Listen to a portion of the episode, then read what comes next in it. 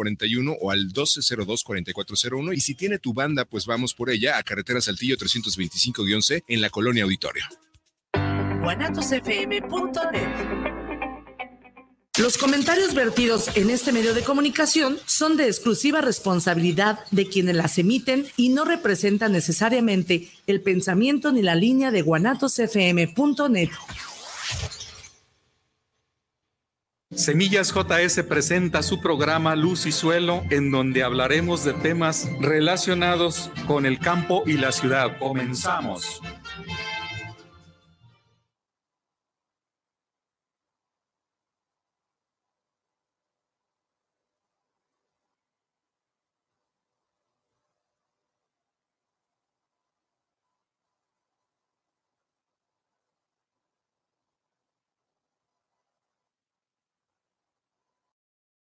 Mucho, muy interesante, que es eh, justamente el sembrador. Y justamente el sembrador fue, le llamaban a un doctor Mario Castro Gil, un personaje eh, del área agronómica muy destacado, que ahorita hablaremos de él precisamente, y es importante señalar que pues justamente estaba considerado como el sembrador. Y es un, un gran personaje del cual vamos a hablar el día de hoy. Pues muy buen, eh, quería antes de iniciar este programa, quiero pues felicitar a los que hoy cumplen años, a Martín Rodríguez González, un saludo porque hoy está festejando su cumpleaños. también a, al, ingeniero Mario, Mario eh, Dávila, Mario Dávila, que también hoy cumpleaños. Les mando un abrazo, un saludo y que la estén pasando muy bien. Bueno, pues entramos de lleno a lo que viene siendo el, el, sembrador. Antes de hablar de, de, lo que viene siendo del doctor Mario Castro Gil como un personaje en el área del mejoramiento genético, quiero hacer toda una introducción que es importante señalar de, de su vida desde pequeño, eh, cómo se fue desarrollando en, la, en el ámbito rural. Dice, en, la década de 1930-1940 fue, eh, eh, fue trascendental para nuestro país esta, esta época, ya que especialmente eh, durante este periodo presidencial de, del general Lázaro Cárdenas del Río, tuvieron lugar muchos cambios importantes para nuestro país, principalmente lo que viene siendo la transformación y, y el reparto agrario que tanto, tanto Zapata, Emiliano Zapata luchó para defender a los productores y, eh, eh, y, que se les entregara tierra y que no fueran nada más este, jornaleros o trabajadores de los hacendados y eh, pues prácticamente fue haciendo justicia, como dicen, la revolución y fue hasta los años de la década de los 30 a los 40, cuando el general Lázaro Cárdenas fue uno de los que repartió eh, más tierras en su periodo de que gobernó o que estuvo de presidente de la República Mexicana. Y eso es, es, es importante señalar que en este tiempo, ya que los hacendados los empleaban como jornaleros, como campesinos a quienes trabajaban, como decimos nosotros, en el campo de sol a sol, y que a cambio era un salario miserable o en condiciones de trabajo totalmente eh, carentes de seguridad social, simple y sencillamente ahí, como dice la canción del Barzón, prácticamente los eh, les quedaba debiendo y se seguían a trabajar para seguirle abonando como dicen ahí, 20 pesos 10 centavos, eh, y que, era lo que salía debiendo, pues esta es una, era una realidad la que se vivía. Estas, eh, estas injusticias del origen del reparto agrario, pues se eh, vino dando eh, principalmente para tomando las grandes haciendas y, y quitándoles sus grandes espacios que tenían y esas parcelas para entregárselas a los campesinos en pequeñas dotaciones para que esto la trabajara y como decía mm, este Zapata, la tierra es de quien la trabaja y sobre todo pues este tierra y libertad que era su lema, ¿no? Esa es una de las principales este todo, pero no nada más fue el que eh, el reparto de, las, de, estas tierras, sino también eh, tener equidad, justicia de lo que vienen siendo las, las eh, el acceso al agua, al, agua de los ríos, de los mantos, de los mantos acuíferos, todo eso para que los explotaran también en, en sus, en sus este, en sus parcelas. Es así como eh, toma auge esta, esta repartición. Y obviamente empezaron a repartir desde antes de Lázaro Cárdenas con los, con los presidentes anteriores. Sin embargo, en esta época fue donde más tierra se repartió en todo lo largo y ancho de la República. El reparto agrario se, se eh, sintió con, con, la mayor fuerza, principalmente en la comarca lagunera, donde se registraba un 31.2% de la tierra de cultivo y un 70%, 77% de las tierras de, de riego. Eh, principalmente del río Nazas, eh, que era donde se abastecía. Pero curiosamente me tocó conocer el río Nazas ya hace tiempo, pero actualmente que fui a visitar Torreón hace unos un año, un año aproximadamente que andaba por Torreón, me tocó ver el río Nazas y pues ya nomás está el espacio, las arenas y todo eso, pero sin agua nada más se, junta agua en tiempo de temporal y se seca la mayoría del tiempo. Sin embargo, en aquellas épocas de los años 40, pues aún todavía había mucho y se podía disponer de, esa, de, esa, de ese riego. Eh, eh, pero a partir de, la, de, esta, de, esta, de este tiempo, eh, se dio prioridad a, la, se dio prioridad a lo que viene siendo las políticas agrícolas, apoyando la productividad, en donde consideraban varias acciones. Eh, se fundamentaban, se fundaron campos experimentales en, la, en zonas eh, de la República con el fin de promover la, la, investigación, la investigación agrícola.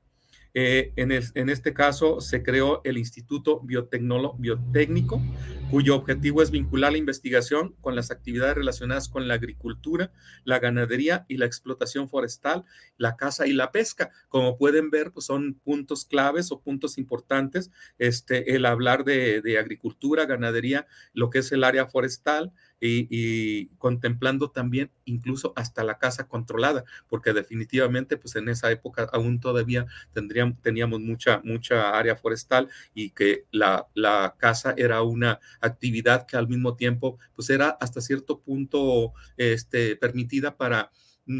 para poder este, eh, llegar a un equilibrio de todos estos animales que a lo mejor se iban propagando en mayor proporción y que en un determinado momento podían llegar hasta causar problemas y que se estaba regulando. En el ámbito educativo se crearon escuelas, escuelas prácticas agrícolas y las escuelas regionales campesinas. Vean cómo en este, en este periodo es importante señalar cómo se le dio auge porque estaba muy rezagado lo que viene siendo la agricultura eh, debido a las, cuando la Revolución Mexicana pues se fue tantos años, fueron alrededor de 11 años de estar luchando y el, área agrícola pues se vino abajo y no había mucho, mucho por hacer tanto los agricultores como en la educación, pero a partir de esto, estas escuelas prácticas agrícolas, es, fíjese que es interesante, hasta el título tienen escuelas prácticas agrícolas y las escuelas regionales campesinas, estas se establecían justamente en áreas rurales, eh, eh, todas este tipo de escuelas que es el importante. Y el objetivo principal de estas escuelas, pues obviamente radicaba en la capacitación de los campesinos, de los cuales habían sido beneficiados por las tierras agrícolas que, que, que entraron en el reparto agrario para eh, para llegar a producir, eh, sus, producir alimentos para lo que viene siendo el país, ya que no teníamos nosotros este, eh, prácticamente la autosuficiencia alimentaria y eso es lo, lo importante. precisamente en esta época, este, ya la escuela Antonio Narro, este, el ingeniero Efraín Castro Estrada, estudiante sobresaliente, eh, eh, era eh, este señor que estudió justamente ahí en la, en la Universidad Autónoma Agraria actualmente en ese tiempo Escuela Antonio Narro, Escuela Agrícola. Dice, lo estudiante sobresaliente, inquieto, innovador, con calificaciones este, sobresalientes, eh, con cartas de recomendación de los maestros. Ingeniero este ingeniero Castro rápidamente se consideró como, como con un empleo de director dentro del sistema de escuelas de prácticas agrícolas al frente de una escuela de Mexé justamente en el estado de Hidalgo. Fíjense, este, esa, cómo trasciende, cómo llega a, trascender la capacidad de un, de un estudiante del área agronómica y cómo logra, pues, este, conectarse con el ámbito político, el ámbito de desarrollo de, de este, y lo consideran como director de este sistema de escuelas prácticas agrícolas. No nada más de una escuela, sino que de todas las que se desarrollaban en el país y y este señor hacía lo que viene siendo la, dirección de esta. Y pues eh, el ingeniero también casado con, con una profesora, Estela Gil, Lara, y sus dos primeros hijos, que, eran los principalmente que tenían ese momento, que eran justamente este, los que eh, vivían en esa región de, Hidalgo. Pero aquí lo, lo más importante es que eh, vamos a señalar que a partir de esa familia nace lo que es Mario Enrique Castro Gil, que es el 18 de junio de 1938. Y vamos a darle seguimiento a, este, a, este, a esta persona, este, a este Mario Castro Gil, que en su infancia, pues principalmente lo pasó en el campo, en el campo principalmente, obviamente, este aprendiendo una educación, la, madre maestra y, el, y el padre ingeniero agrónomo relacionado con toda la dirección de la, y la docencia en las escuelas prácticas agrícolas, en donde es bien importante que, que, eh, se desarrolla. Incluso en esta época también ya se consolida lo que viene siendo el Instituto Politécnico Nacional, fundado en, estos, en estos años de los 38, para fortalecer lo que viene siendo las investigaciones. Además de lo que es este, eh, del entorno familiar que, que se fortalece la educación eh, con los valores y con la enseñanza, educación materna y con la eh, esa educación del área agrícola paterna, pues prácticamente se fue, se fue consolidando a un, a una, pues, a, un individuo cuyo cuyos intereses y todo eso, pues se fueron este, solidificando para tener un gran este, eh, investigador, un gran ingeniero agrónomo, en donde prácticamente esta familia de, del eh, Efraín Castro y la madre, que era este, eh, la maestra, eh, ya trabajaban ellos en el área agrícola y en el área pecuaria y trabajaban con el laboratorio de investigación en la cual hacían crianza de razas de gallinas para, para comparar la productividad de, de producción de huevo, la producción de carne y hacían mejoramiento genético en, estas especies, en especie animal, nomás para que se den una idea de que no nada más se dedicaban a lo que viene siendo el campo y la, el campo, sino también a lo que es el área agrícola, sino también al área pecuaria. Y muchas de las veces este niño vio eh, eh, muchos de los terrenos áridos que de una u otra forma, se fueron transformando a, suelos, a suelos fértiles, a suelos este, productivos, a suelos en donde eh, eh, tenemos nosotros una, una productividad mayor y de hacer un desierto un, un prácticamente un paraíso. Este, eso es, eso es lo,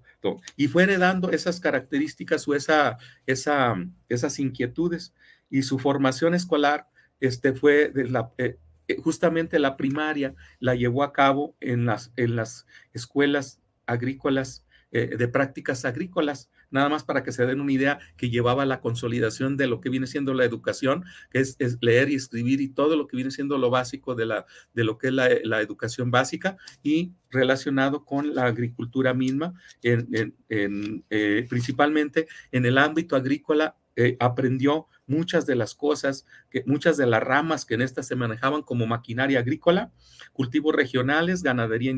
ganadería industrias rurales y hortalizas, entre muchos otros trabajos que ahí se, que ahí se desarrollaban. Y prácticamente esta, esta preparación y esta lo llevaba a que eh, se preparara mucho más, incluso tomando cursos complementarios como alguna especialidad de, de avicultura, de mecánica agrícola, de eh, lechería, acá lecheras, fruticultura y horticultura. Como pueden ver, pues prácticamente están conformando un ingeniero agrónomo, como dicen, completo, porque prácticamente pues va a tener todos esos conocimientos que tiene una, este, y eso solamente llevado en la educación media. Dice, este, en este sentido, pues este, ya después entraban a la escuela superior, ya fuera de, de agricultura o de medicina veterinaria. Eh, este sistema educativo del joven o del adolescente Mario Castro recibió una, preparación, pues, prácticamente muy, muy completa en el, ámbito, en el ámbito rural y se maneja que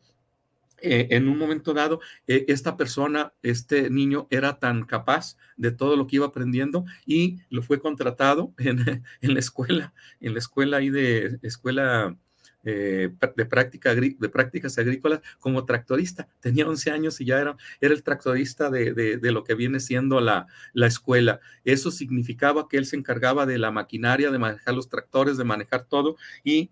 a, escasos, escasos 11 años. Es importante este, señalarlo. Y este manejo de la maquinaria agrícola, aperos, labranzas, hasta la recolección y almacenamiento y conservación de productos agrícolas, pues era un punto muy considerado en la enseñanza de este tipo de escuelas. Entonces, como pueden ver, desde manejo de maquinaria, aperos, aperos de labranza. ¿Qué son los aperos de labranza? Los aperos de labranza son todos aquellos que se utilizaban para, eh, eh, donde no se utilizaba maquinaria, sino se utilizaba este, yunta de bueyes o, o tiros, podría ser por burros, caballos o mulas. Y todos esos eh, este, instrumentos o todos los aperos le llaman a lo que vienen siendo los collarines, las cadenas, los balancines, eh, los arados, las cadenas, todo, todo eso le llaman los aperos, eh, los aperos de labranza y que eh, pues era para, que utilizaban para hacer labores de cultivo, de recolección. Eh, también se contemplaba la, ganadería, la conservación del arreglo de animales, alimentación, las enfermedades que producían y el aprovechamiento económico de estos animales. Y, también tenemos otro punto que era el área industrial. En el caso del área industrial, pues el manejo de maquinaria, todos los son utensilios, la conservación, preservación de productos, incluyendo hasta el almacenamiento. Y ya venía también otra área de lo que eran los talleres, arreglo y conservación de maquinaria, herramientas a través de trabajos de carpintería, herrería, ojalatería y entre muchas otras actividades que se rillaban. Como pueden ver, estaba muy, muy completo. Es interesante que en esta época, a pesar de ser a pesar de, de ser una etapa pues revolucionaria en donde se había acabado de, pasar por tanta situación crítica y cómo a partir de ese momento se estaba restableciendo, se estaba reestructurando, se estaba dándole, dándole importancia para llegar a lo que viene siendo la, la, eh, autosuficiencia alimentaria. Eso, eso es la, diferencia. Entonces, este, justamente, eh, eh, este esquema educativo eh, que lo que donde se fue formando Mario Castro, Mario Castro Gil, pues prácticamente era con el fin de, de, de, enfocarse mucho hacia el área de investigación en, en este sentido. Surge también, piense curiosamente, en el caso de estas... De esta asesoría que se daba en las escuelas que daban aparte de las clases las asesorías, surge el artículo quinto de la reglamentación de escuela en donde se aprobaba que ningún proyecto arrojara pérdida. O sea que aquí no había con que ah, con que aquí no voy a producir. Todos aquellos proyectos tenían que generar ganancia y el que era que producía pérdida automáticamente era desechado y eliminado y ya no se daba, se daba por vencido. E, este, pues él prácticamente desde etapa muy joven empezó a trabajar, a ganar, incluso hasta ganaba buen dinero como tractorista. Hablaban de 200 pesos al mes, 200 pesos al mes en aquel tiempo era suficiente era suficiente porque yo en los años 64 mm, pues ganaba 8 pesos al día. Eh, eh, estaba prácticamente en los años, mm, en los años 60 yo ganaba lo,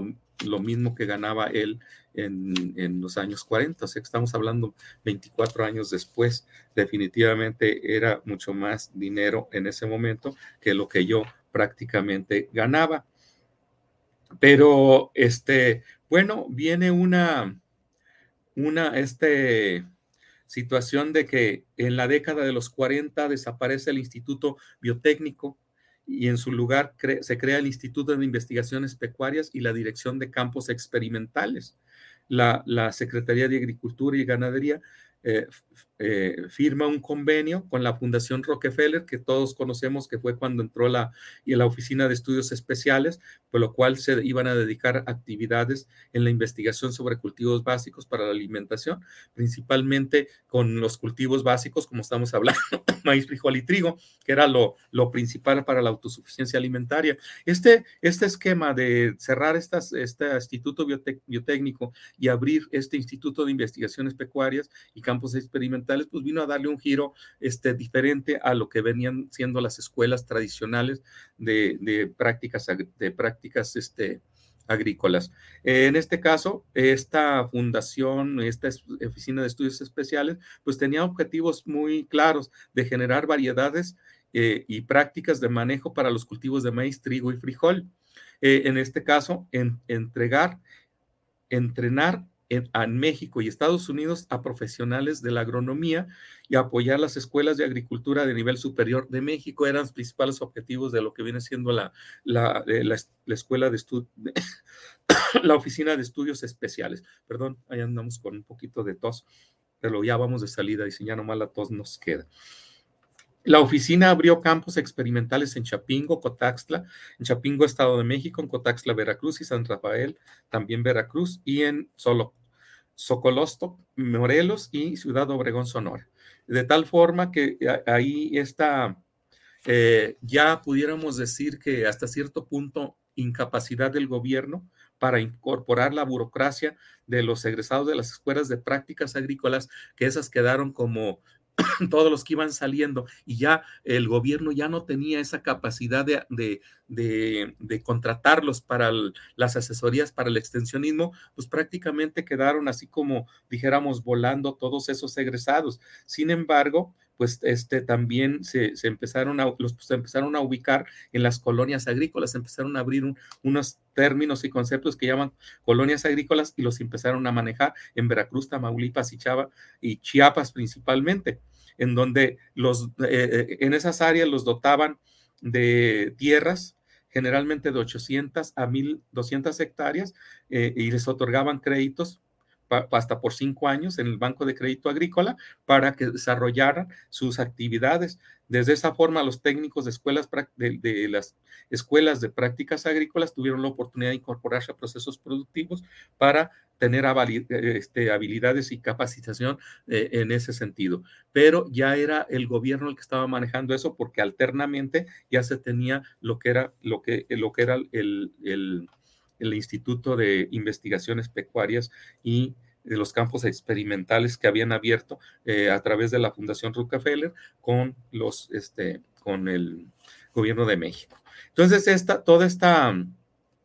esta situación se vino dando después con las reformas al artículo este, 27 con la contrarreforma agraria, pues trae, un, trae otra, otra, otra, otra, otra situación. Mientras que en el país, pues prácticamente había decretos y se hacían decretos, pues prácticamente las escuelas de, de, la, de prácticas agrícolas estaba ya prácticamente en su época de exterminio, de ya de prácticamente en desaparición. Después ya aparecen otras escuelas, escuelas agrícolas, escuelas este, que, daban. Y en este caso, ya para el mil, eh, eh, en los años de 1945, eh, México tuvo que importar este, 162 mil toneladas de maíz un problema muy fuerte porque tuvimos que este, importar, ya no éramos autosuficientes en,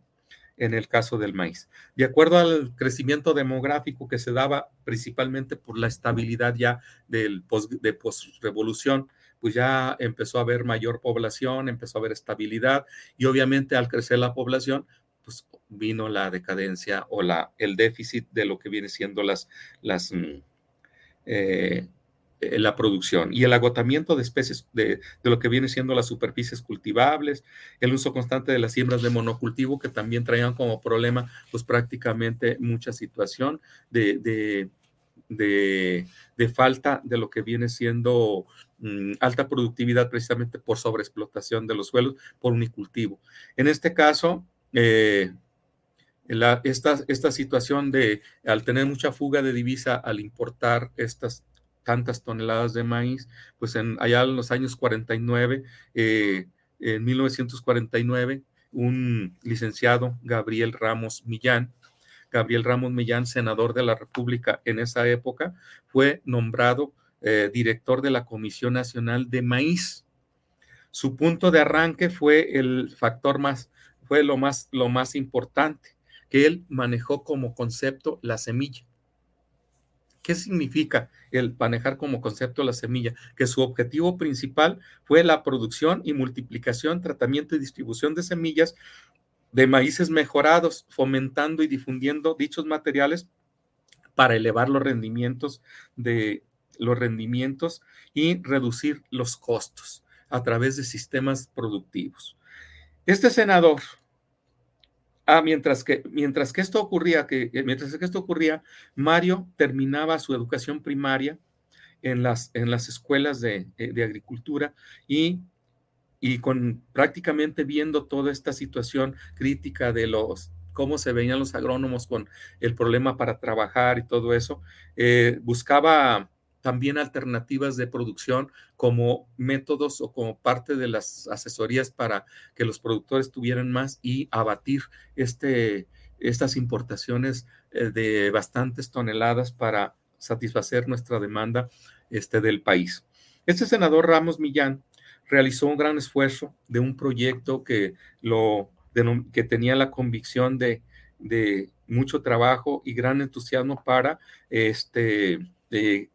llevar a sus colegas, este, principalmente que se encargaban de la producción, para que los transmitieran a través de diversos sectores la participación de lo que viene siendo eh, de, las, semillas mejoradas, realizando demostraciones en parcelas de campesinos para convencerlos de las bondades de las semillas mejoradas, de cómo se estaba trabajando con semillas mejoradas y prácticamente despertar ese interés para que utilizaran lo que viene siendo la, eh, este, esta, estas semillas mejoradas a través de mejorar el suelo y sistemas de cultivo, en donde prácticamente eh, con el fin de apoyar esta producción eh, eh, y, difundir la adopción de la semilla mejorada para incrementar los rendimientos. Bueno, esta, esta, esta persona con su incansable trabajo que realiza este senador, lo llevaron a, a ser conocido como el apóstol del maíz. Este, así se le conoció o se le conocía a Ramos Millán, por ser prácticamente un, una persona que eh, quería ser autosuficiente en este ámbito y por eso lo toman, le, dan este apodo. Como resultado de estos esfuerzos de, gran, de, esta, de este gran personaje, en, 1900 en 1950 sucede lo que lo consideran como un milagro México alcanzó la autosuficiencia en maíz. Esto convirtió, lo convierte como en un héroe agrícola. Dice, lamentablemente, todo su programa se vio truncado con la inesperada y repentina muerte. El senador Ramos Millán falleció en un accidente aéreo donde se desplomó el avión con el que trasladaban, se trasladaban de Tapachula, Chiapas, a la Ciudad de México. El senador de la República se consideró como inexplicable lo sucedido eh, y prácticamente se solicitó una investigación sin resultados conocidos. Bueno, miren, esto es interesante señalarlo porque eh, hay algo aquí que, quisiera yo entender, ¿no? Eh, justamente este, eh, hace toda una labor, una labor de llegar a la autosuficiencia alimentaria, en el caso del maíz, de ya no comprar, no importar, y, hace esos esfuerzos y lo logra. Lo logra a través de sus programas, a través de esas eh, demostraciones de campo, a través de la penetración de la información y el convencimiento a los agricultores para que se desarrollara esta agricultura y se llegara eh, a un buen concepto de decir, pero curiosamente muere en un accidente y que hasta la fecha no se sabe ni por qué ni cómo. Está mucho, muy, este, eh, mucho, muy complicado esa situación de entender y no quisiera yo pensar el que es un problema. Dice Gabriel Ramos, Gabriel Ramos Millán, dice, ante una demanda nacional de aumentos, de aumentar los alimentos, tenemos la obligación de sumarnos todos los mexicanos. O sea que no es cosa de uno, ni de dos, ni de tres, sino que es de todos los mexicanos. Tenemos que prácticamente empujar en la misma dirección, como lo tenemos que hacer ahorita para la autosuficiencia alimentaria. Nosotros el, el el 30% estamos de, este, importando de maíz. No somos autosuficientes. Duramos poco de autosuficiencia alimentaria, alrededor de 20 años, que buenos fueron, pero es muy poco. Mientras tanto, la Escuela Superior de Agricultura Antonio Narro inauguraba su laboratorio de suelos y un establo ganadero. Se forma el primer equipo de fútbol americano, pues esos son accesorios prácticamente, ya hablamos así. Pero aquí lo importante, lo importante es que se instruye la educación secundaria a estudios de, escuelas eh, eh, prácticas agrícolas como requisito de ingreso. Eh, vean ustedes que esta, esta escuela de agricultura Antonio Narro todos aquellos que estudiaron las en, las, en las escuelas de prácticas agrícolas como educación media, los, los jalaban y los preparaban como ingenieros ya agrónomos principalmente. Y en 1950 Mario Castro Gil tiene su primer encuentro en el campo del norte de México. Su padre es, trasladado a la Escuela de Práctica de Santa Teresa, Coahuila, muy cerca de Torreón. Ahí Mario termina su educación básica eh, con núcleo familiar y pues prácticamente cuando ya las escuelas desaparecen, escuelas eh, agrícolas desaparecen, pues prácticamente se incorporan y se independizan a trabajar con eh, principalmente en la región lagunera, en su apogeo en aquellos años, la comarca lagunera muy famosa, donde se iniciaba la siembra del algodón. Esta familia se instaló eh, en, esta ciudad de Torreón. Y ahí Mario pues, pudo comparar que realmente vivir en la ciudad para él no era lo más adecuado, estar en una casa con un pequeño jardín a vivir siempre en el ámbito rural, en donde prácticamente todo lo que alcanzaba su vista era campo y era, era área de cultivo, pues es bien, es bien interesante. Eh, esta situación con, este cambio de residencia, pues prácticamente se dedicó más a la teoría que a la práctica. Sin embargo, nunca en su momento dejó de este, estudiar y dejó de, estar este, trabajando, de estar aprendiendo y de estarse relacionando con lo que viene siendo la investigación. La investigación, en este caso, tanto la práctica y los conocimientos adquiridos que hicieron tanto Mario como su hermano Efraín, fueron reconocidos prontamente como jóvenes emprendedores. Este, jóvenes emprendedores, trabajadores y con mucha destreza agrícola. O sea que esta destreza agrícola que habían aprendido en estas escuelas, pues les iban a ayudar, les iban a ayudar y Efraín fueron recomendados eh, prontamente como jóvenes que trabajaban, como jóvenes que tenían muchas habilidades y, y como trabajo, y como trabajo, y así como el trabajo, eh, estaba este, seguro, pues prácticamente eh, se desarrollaba en este ámbito. Eh, eh, se hizo de buenos amigos, como con Alejandro Redondo, Raimundo Echeverría, el Güero Acosta, entre otros, de los cuales pues ellos ya empezaron a, a tener este, más conexión para integrarse a lo que viene siendo eh, otras áreas en donde dice eh, se construyó una escuela secundaria en Torreón. Con el tiempo, obviamente, eh, se manifestaron a estudiar como ingenieros mecánicos, pero esta carrera solo se ofrecía en el Tecnológico de Monterrey, por lo que el costo y su padre no podían costear dichos, dichos estudios, dichas estancias, entonces decidió ingresar a la Escuela Superior de Agricultura Antonio Narro para ser ingeniero agrónomo. Él, eh, eh, eh, Mario tenía una característica muy peculiar que le gustaba mucho la maquinaria y pues como dijimos que a sus 11 años ya era, ya era este, tractorista y sobre todo le encantaba pues, la mecánica y era ahí donde quería él estudiar es justamente esa. Pero dice, este, como que mm, bueno, a la hora de la hora fue convencido para, para estudiar agronomía y gracias a que tomó esa decisión, nosotros ahora actualmente tenemos este material genético que, que él desarrolló en este sentido. Y pues prácticamente ingresa a lo que viene siendo la, esta, a la escuela Antonio Narro. Eh, justamente eh, estaba usando para elevar la producción eh, de algodón, no nomás trabajó con, con varios cultivos, usaría también una técnica que, le siembra, que se le llamaba siembra con altas densidades de población. Posteriormente, prácticamente eh, daba,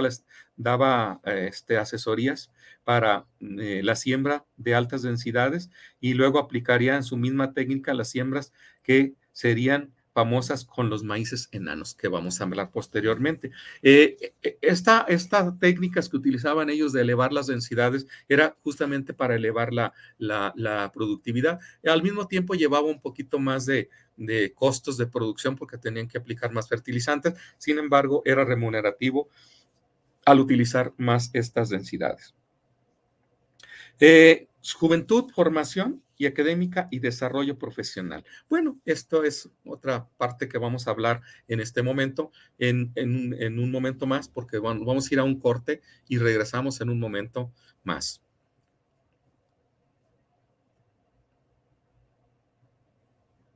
Ok.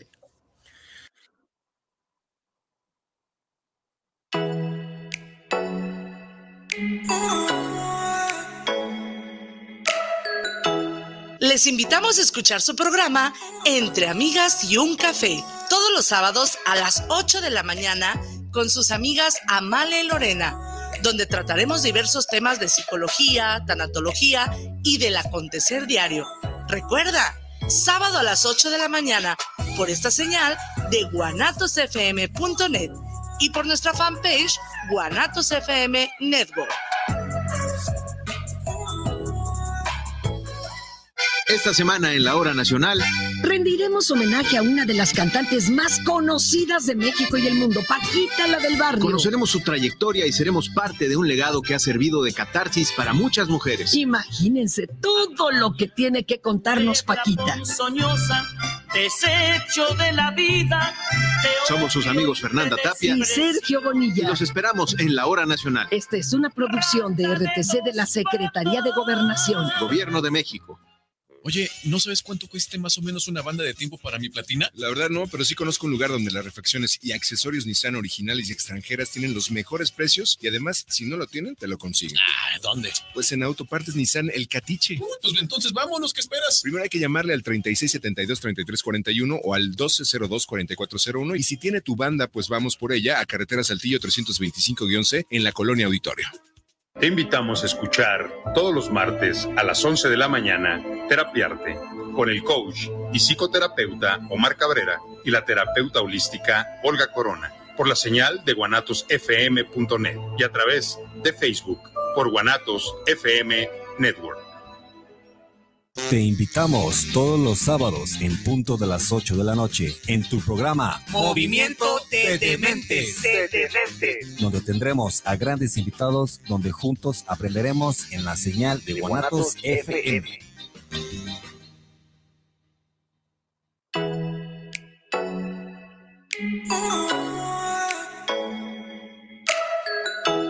Les invitamos a escuchar su programa Entre Amigas y un Café todos los sábados a las 8 de la mañana con sus amigas Amale y Lorena, donde trataremos diversos temas de psicología, tanatología y del acontecer diario. Recuerda, sábado a las 8 de la mañana por esta señal de guanatosfm.net y por nuestra fanpage Guanatos FM Network.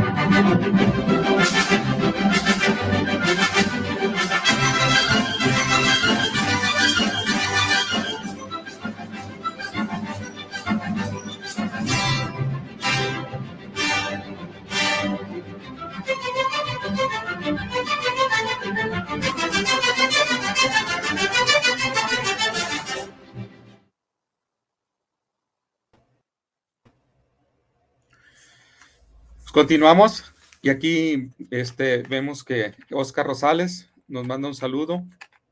desde, desde Tepic. desde Tepic, este, Nayarit. Un saludo, Oscar Rosales. Valentín García, saludos para el programa desde Oblatos, para Luz y Suelo, un gran programa de cada martes. Un saludo, Valentín. Te estaremos esperando siempre los martes para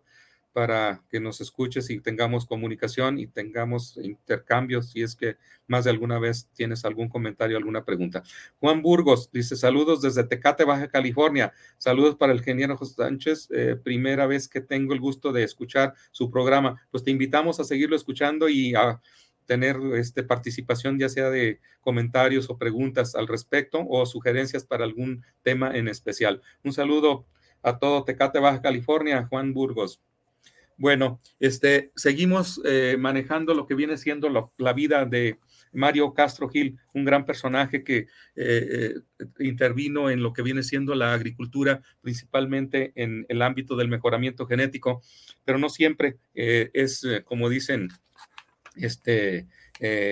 situaciones de mucha este, pues hay tropiezos en el camino y hablan de aquí que en la universidad eh, más bien en la Escuela de Agricultura de Antonio Narro, por ahí llegó a ser este director, este, un hermano de su papá, y pues tuvo la, la fortuna de, de, ver que pues, era un joven muy, muy inteligente y que se desarrollaba bien. Sin embargo, cuando empieza uno a veces a agarrar ciertas cosas de deporte, él le dio mucho por entrar al boxeo pienso que a lo mejor era un buen boxeador, se sintió un buen boxeador y empezó a descuidar la escuela, lo cual sus padres le ponen un ultimato, dice, o boxeo o, agronomía, y se decidió por la agronomía. Y qué bueno, este, qué, qué bueno, qué bueno, qué bueno. Y él concluyó sus estudios el 18 de diciembre de 1958, año en que yo nací. Él terminó sus estudios este, profesionales como ingeniero agrónomo en la escuela ah, este, de Antonio Narro. Escuela de Agricultura Antonio Narro. Y pues prácticamente con el apoyo de su padre, este, eh, eh, eh, terminó su tesis que se tituló Influencia de la densidad de población en el rendimiento y calidad del algodonero, lo cual tuvo buena, buenos resultados para, como investigación para aplicarla al sector, al sector productivo en donde se, eh, que se, eh, los objetivos principalmente o lo que se quería era que se pudiera aumentar el número de plantas y por consecuencia el número de bellotas por hectárea sin restarle eh, restarle características al cultivo, que se pueda asegurar cosechas tardías aprovechando las primeras flores, los cuales pueden ser abundantes en lugar de exploración suficiente y número de bellotas por, para tener una buena cosecha y ofrecer una posibilidad de una cosecha óptima para tener un mayor número de plantas por hectárea con posibilidades de producir mayor número de bellotas, amplio lo que es adaptabilidad este, para estos cultivos. Y esto es importante, que es todo lo que buscamos nosotros en, cuando hacemos las investigaciones. Y pues obviamente eh, la cosecha que se dio pues, fue a densidades de población, rebasaba las 150 mil plantas por hectárea, eh, tuvo, no afectaron las decisiones de septiembre, no afectaron los rendimientos ni la calidad y pues obviamente eh, dio buenos resultados. Obviamente, esto, eh, después de presentar su examen profesional, Mario se incorporó a la Oficina de Estudios Especiales en Ciudad Obregón. Aquí quiero señalar que él quería estudiar agronomía eh, eh, para poder ganar dinero, para irse a estudiar mecánica al Instituto Tecnológico de Monterrey. Sin embargo, le gustó tanto la carrera de agronomía que dijo, me quedo y ya no estudio mecánica. ya no estudio en el Instituto de de meter la mecánica y se dedicó a lo que viene siendo. Y pues obviamente en 1959 se incorpora a lo que viene siendo a la Oficina de Estudios Especializados en Ciudad Obregón. Recuerden que esta fue abierta por la, por la Fundación Rockefeller, en donde se encargó, o sea, o, apoyó a la Comisión Nacional del Maíz y se dieron los elementos eh, para una creación de lo que es la Productora Nacional de Semillas que fue una, eh, la productora nacional de semillas era la encargada de, todo el mejoramiento genético que se hacían y ya ellos llevaban lo que era la producción de semillas para abastecer a todos los agricultores de semilla mejorada que se tenían en el país. Eh, simultáneamente se presentó eh, la atención para las, zonas, para las zonas áridas de México, también pensando en hacer producir o que se, serían aprovechados esos espacios y esos terrenos en, esas que son muy, áridos, pero que tienen prácticamente que se pueden aprovechar. Eh, prácticamente este, se fue incorporando a este tipo de, eh, de, cosechas. Eh, viendo un inmenso potencial prácticamente él como agrónomo visionario, como emprendedor, pues prácticamente viendo todas las zonas áridas de México que ofrecían realmente varias, eh, eh, se, hicieron varios trabajos y mesas redondas de discusión y de análisis en donde se puso para planificar el aprovechamiento de tierras bajo la idea de obtener cultivos de temporal.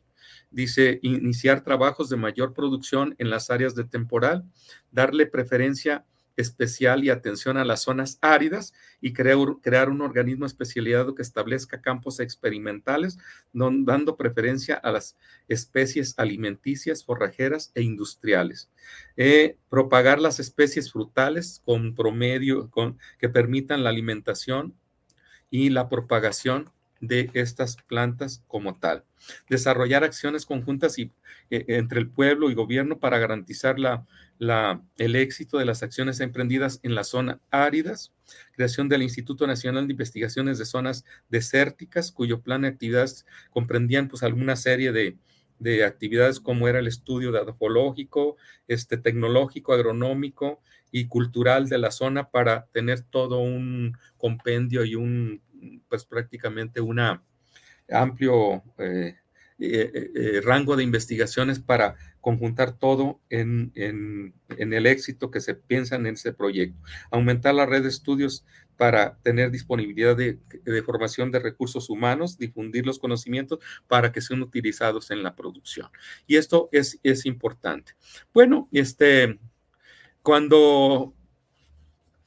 tenía pocos meses de trabajar en Ciudad Obregón, Dice, se recibió un telegrama de la dirección de, la Escuela de Agricultura de Antonio Narro, donde le, comunicaban que el doctor eh, William Hausen le ofrecía el puesto de técnico en la, en la Fundación Rockefeller y la oportunidad de continuar sus estudios en el Colegio de Posgraduados en Chapingo.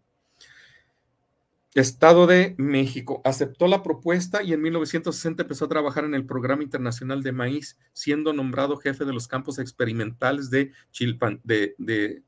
Tepalcingo y Jalostoc en el estado de Morelos. Con la beca de Fundación Rockefeller, usó estudios de maestría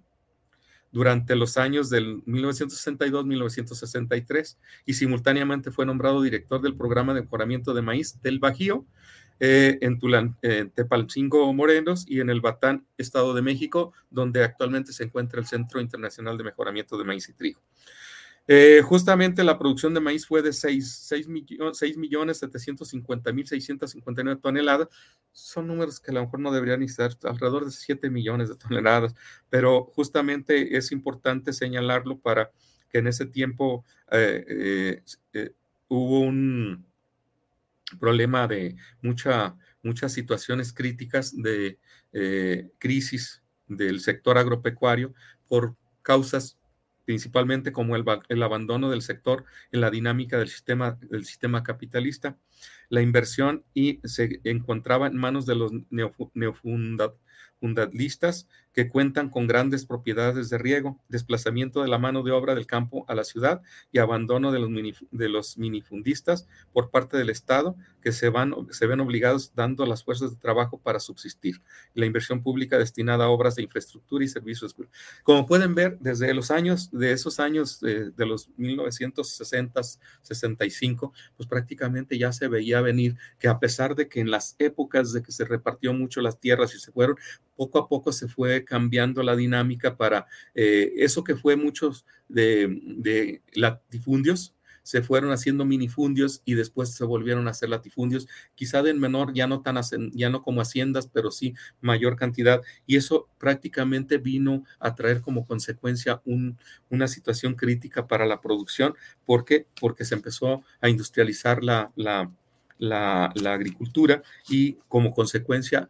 trajo un abandono a nivel general y solamente se manejaban en ciertas áreas de, producción, pero no lograban abastecer todo esa, esa situación. Estas exportaciones de los productos agropecuarios generan más del 50% de los ingresos de ventas al extranjero. Se polariza la agricultura mexicana en extremo y se sitúa un 50% de los productores, los cuales exportan los cuales aportan el 40% del producto agrícola nacional y, prácticamente se tiene una producción de un 30% del producto agrícola nacional, que es muy prácticamente no. Dentro de, todo este contexto, pues este Mario Castro Gil trabajan en su tesis de maestría con variables de rendimiento para incrementar todo esto y empieza, empieza a trabajar. Y ya y se incluye en 1964, Mario concluye su trabajo de tesis denominado Rendimiento y Heterosis con cruzas intervarietales en maíz en el Estado de México. Y eh, ya en el Programa Internacional de Mejoramiento de Maíz y Trigo, trabajando este, eh, conjuntamente con la eh, Fundación Rockefeller y la Productora Nacional de Semillas y la Escuela Nacional de Agricultura. Escuela Nacional de Agricultura, actualmente Chapingo.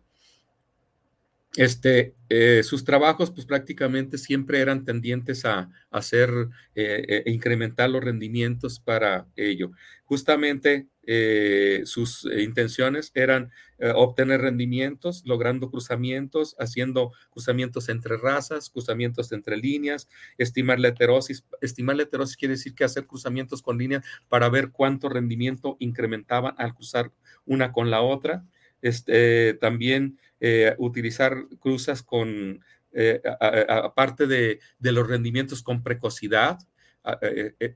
y, utilizando los testigos que ya estaban o los materiales nativos como eran los zapalote chico, que eran unos prácticamente materiales locales y, y, haciendo comparaciones con todos ellos para tener unos híbridos de alto rendimiento. Ya para los años de los años 60 a los 70, pues comienzan las diferentes facetas de, salto tecnológico registrado en la agricultura, en donde ya entran todos los paquetes tecnológicos, que no nada más las, entran las semillas híbridas, no, no nada más mejoradas, nada más seleccionadas, sino entran las semillas híbridas y también las semillas mejoradas en el caso de los trigos y en las semillas híbridas del caso del maíz. Y es como empiezan a trabajar. Sin embargo, este, lo anterior permitió a México exportar en la década de los 60 alrededor de 80 mil toneladas de trigo a la India, a Pakistán y a Turquía, en donde prácticamente vemos nosotros ya que con a través del mejoramiento genético, pues ya se tienen exportaciones de, de, de, estos,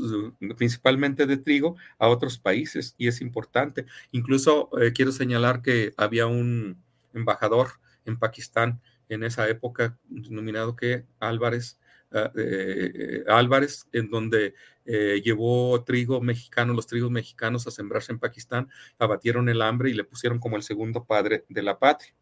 Y pues prácticamente esta, esta, este personaje, eh, este personaje pues prácticamente viene a, a fortalecer todo este, este esquema eh, eh, eh, enfocado hacia terminar, hacer sus investigaciones, pero lo que quiero señalar aquí, que este personaje le traía una convicción de que terminaba muy rápido sus estudios y le decían, ¿por qué terminas tan rápido tus estudios si tienes beca? Tienes beca para que puedas seguir, seguir este, termines con más, con más tranquilidad o con mayor, este, pues sin llevar prisas, y todo eso. Y él decía, no, es que yo debo de servir a mi país, debo de cumplir las metas lo más rápido posible, incrementar los rendimientos de los sistemas productivos y todo lo demás, porque México tiene que ser autosuficiente en la alimentación. Y este es uno de los que eh, prácticamente tenían este, esa situación de, de, trabajar. Eh, justamente pues este, simultáneamente eh, eh, se fue, eh, terminando la maestría, se fue a hacer su tesis, su tesis de, doctorado, en, lo cual la, publicación la hizo en, el, en Crop Science, empezó a publicar artículos como relacionados con los efectos genéticos de la interpretación en lo que viene siendo el comportamiento de las líneas S1 de maíz y su efecto de los genes, genes acumulativos y la naturaleza de la heterosis en cruzas de maíz involucradas genéticamente de diversas. Justamente en su doctorado pues empieza a trabajar, que también lo hizo en poco tiempo, porque él quería regresar a México para servir a su país, justamente todos los valores que le había inculcado su madre, que era mexicana, realmente mexicana, con valores de muy nacionalistas, y era su importante y a los tenía 29 años cuando regresó a México. Terminó su doctorado en dos años y incluyó los trabajos de investigación. Eh, su padre le preguntó por qué del apresuramiento de, para terminar y respondió que tenía una necesidad y un deseo firme de trabajar para su país, poniendo en su trabajo todos los conocimientos y la experiencia adquirida a lo largo de sus estudios. Fíjese qué bonito mensaje. O sea, como su papá dice, ¿para qué te aceleras tanto? No, justamente, justamente me señala, señala, porque deseo, tengo el deseo firme de trabajar para mi país, poniendo, en poniendo mi trabajo y el conocimiento y la experiencia adquirida a lo largo de mis estudios. O sea que él sí se fue a estudiar y sí se fue a aprender para venir y aplicar su conocimiento a lo que viene siendo esto. Este, justamente el cumplimiento de la beca comenzó a trabajar en el Programa Mundial de Mejoramiento de Maíz y, eh, en el CIMIT, donde llegó a, ocupar la dirección general y sentar las bases eh, para sus futuros trabajos en el mejoramiento genético. Bueno, este, esta es parte de la historia de la bibliografía de este Mario Castro y para el próximo, el próximo programa vamos a ponerle como Sembrador 2 y justamente seguiremos hablando justamente porque hay mucho, eh, muchas cosas interesantes que desarrollar de esto, principalmente en, adelantando un poquito, es, es uno de los eh, investigadores generadores de los maíces braquíticos, de los maíces enanos, que muchos se han utilizado y este, el próximo programa lo dedicaremos también para hablar de él y cómo trabajó con el mejoramiento genético para sacar los maíces enanos o conocidos como Pancho Villa. Este, esa es una, es, es mucho, muy interesante porque repercute en muchos programas que actualmente tenemos, este, que tenemos y que estamos este, eh, desarrollando actualmente. Bueno, este, el tiempo se nos ha agotado y no nos resta más de que despedir el programa y agradeciendo a todos aquellos que se comunicaron con nosotros y que, este, pues a veces son, este, cosas que es importante conocer de personajes que han desarrollado y han entregado su vida a lo que es el campo mexicano, a lo que es la producción y que definitivamente sembraron y dejaron un legado en donde nosotros como investigadores seguimos este, esos, esas, eh, pues esos eh, ganas de seguir trabajando, de esas ganas de seguir compartiendo, de esas de incorporar, de generar y sobre todo para el bienestar de una población que requiere cada vez más alimentos, puesto que hay mucho más población y tenemos que estar abasteciendo de alimentos a cada una de esas bocas que van haciendo cada día. Y eso es lo más importante. Bueno, pues eh, muchísimas gracias por su atención y agradezco al, ingeniero Israel, está en controles y pues nos vemos el próximo martes a las 5 de la tarde. Muy buenas tardes y hasta pronto.